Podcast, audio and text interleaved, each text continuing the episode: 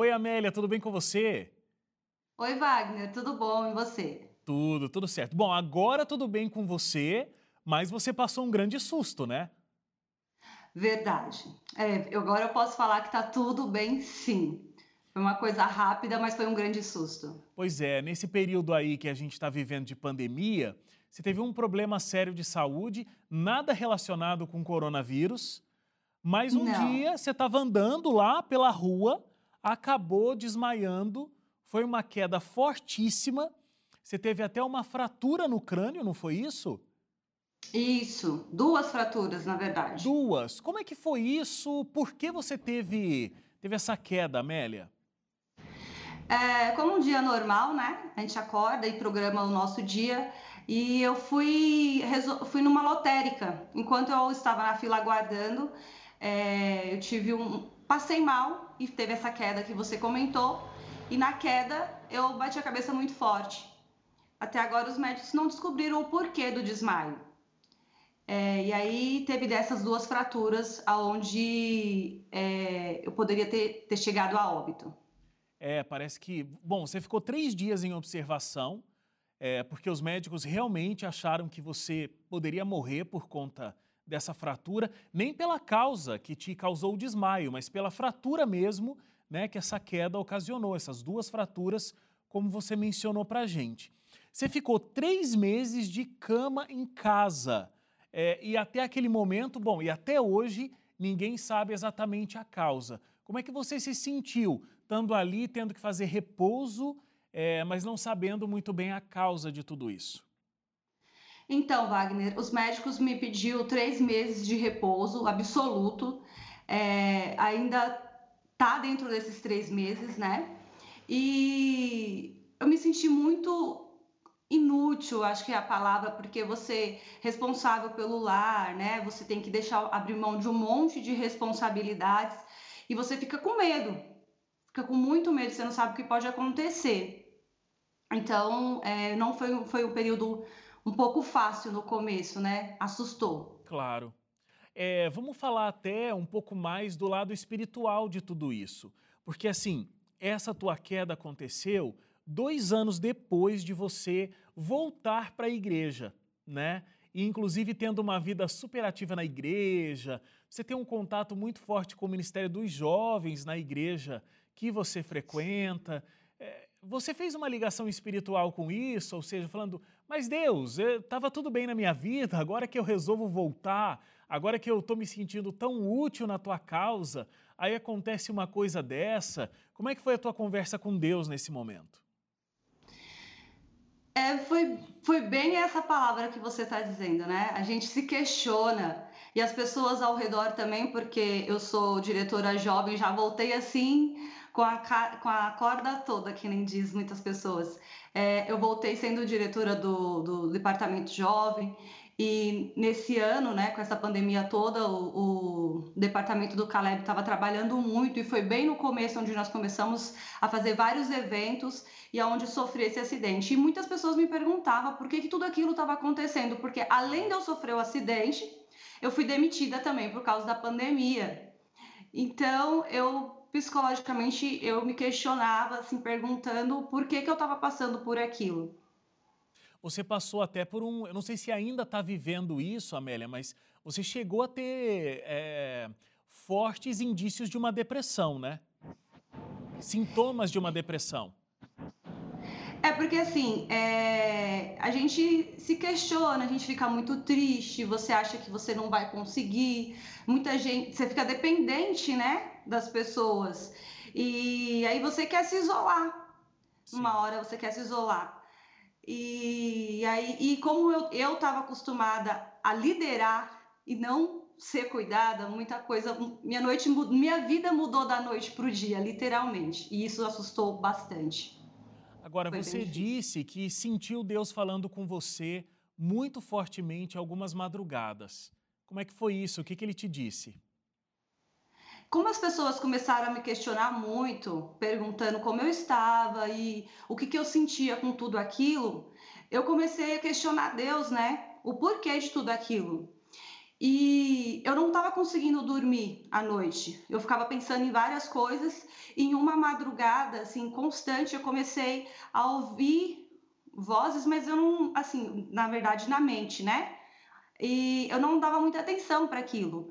E dizia, eu sempre escutava a mesma frase quando eu, eu me questionava: Eu tenho um propósito para você. Eu tenho um propósito.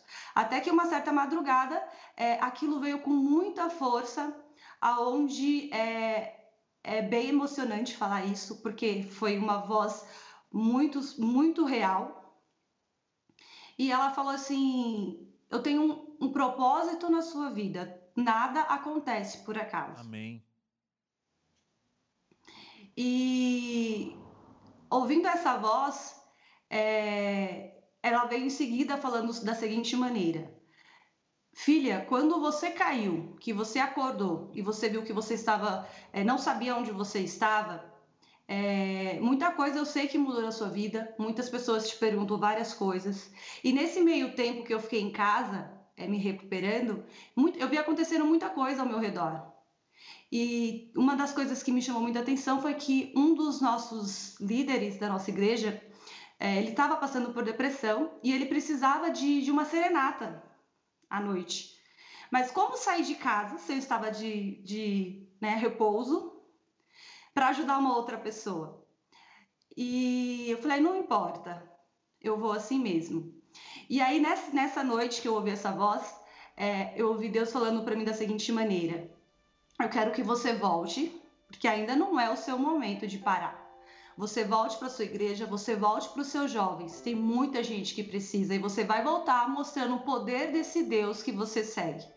Esse Deus que te acordou é esse Deus que vai mostrar os milagres que ele tem para fazer na vida de muita gente nessa pandemia ainda. É... E eu estou aqui falando com vocês. Muito bom, que emocionante. Assim, é, eu imagino que ter esse contato com Deus, entender o propósito de fato que Ele tem para a sua vida, é, é realmente emocionante. E eu acho que, inclusive, não tem como continuar é, do mesmo jeito, né? O que, que mudou para você espiritualmente? O que, que mudou para você até emocionalmente depois dessa situação? Olha, é, é impossível, é impossível não deixar de acreditar que Deus está com a gente a cada momento. Porque a gente tem, né, aquele hábito de orar para dormir, acorda, faz a nossa oração, entrega a nossa vida a Deus e realmente a gente não sabe o que vai acontecer conosco. E a minha vida mudou assim em questões de minutos. E nesse, nesse tempo de pandemia que nós estamos vivendo, eu passei por muitas coisas, eu vi muitas pessoas passando por muitas coisas e eu vi que Deus me chamou para um, um, um propósito que é maravilhoso que é de poder incentivar as pessoas e não só falando. Agora eu tenho como provar para elas que Deus está com a gente, porque eu fiquei mal de saúde, eu perdi o emprego e, e eu precisava de três meses para poder me recuperar. E antes desses três meses, ele me curou e ainda me devolveu o emprego melhor do que eu tinha antes. Que bênção! Então, que bênção! Extraordinário! Muito, Tudo muito. recuperado praticamente, né? tudo recuperado. Então, assim, eu digo para os jovens, eu digo para as pessoas aonde eu vou.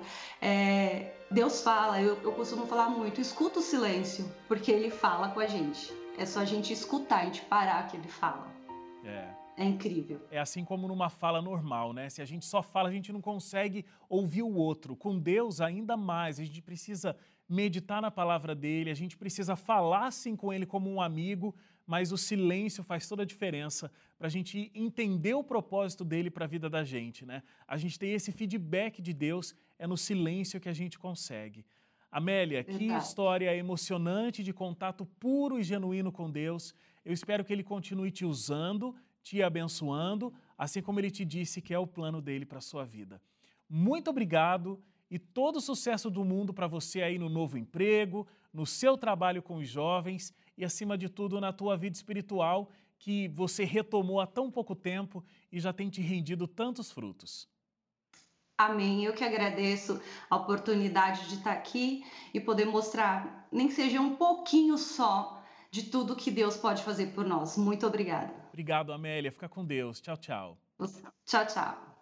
Obrigado a você também que ficou com a gente até agora. Antes de ir embora, deixa eu só te lembrar o seguinte: é uma novidade ainda. A gente tem o podcast do Identidade, ou seja, você pode ouvir o Identidade aí no teu celular. Você entra em qualquer uma dessas plataformas de música, essas plataformas digitais, o Spotify, o Deezer, a plataforma da Apple de podcasts, e a gente está em todos eles. Tá bom? É só você digitar lá Identidade Geral e você pode seguir a gente todos os dias. A gente tem é, uma nova história para você, uma nova excelente conversa para você, que você pode estar lá fazendo as suas atividades e ouvindo a gente. Claro, se você está vendo a gente na televisão, chegou agora, perdeu algumas das nossas entrevistas, sempre você tem todo o programa completo no NT Play. Tá aqui, ó. NT Play, você vai lá, ntplay.com, para ir direto no Identidade, ntplay.com/identidade e você tem as nossas lindas histórias para você.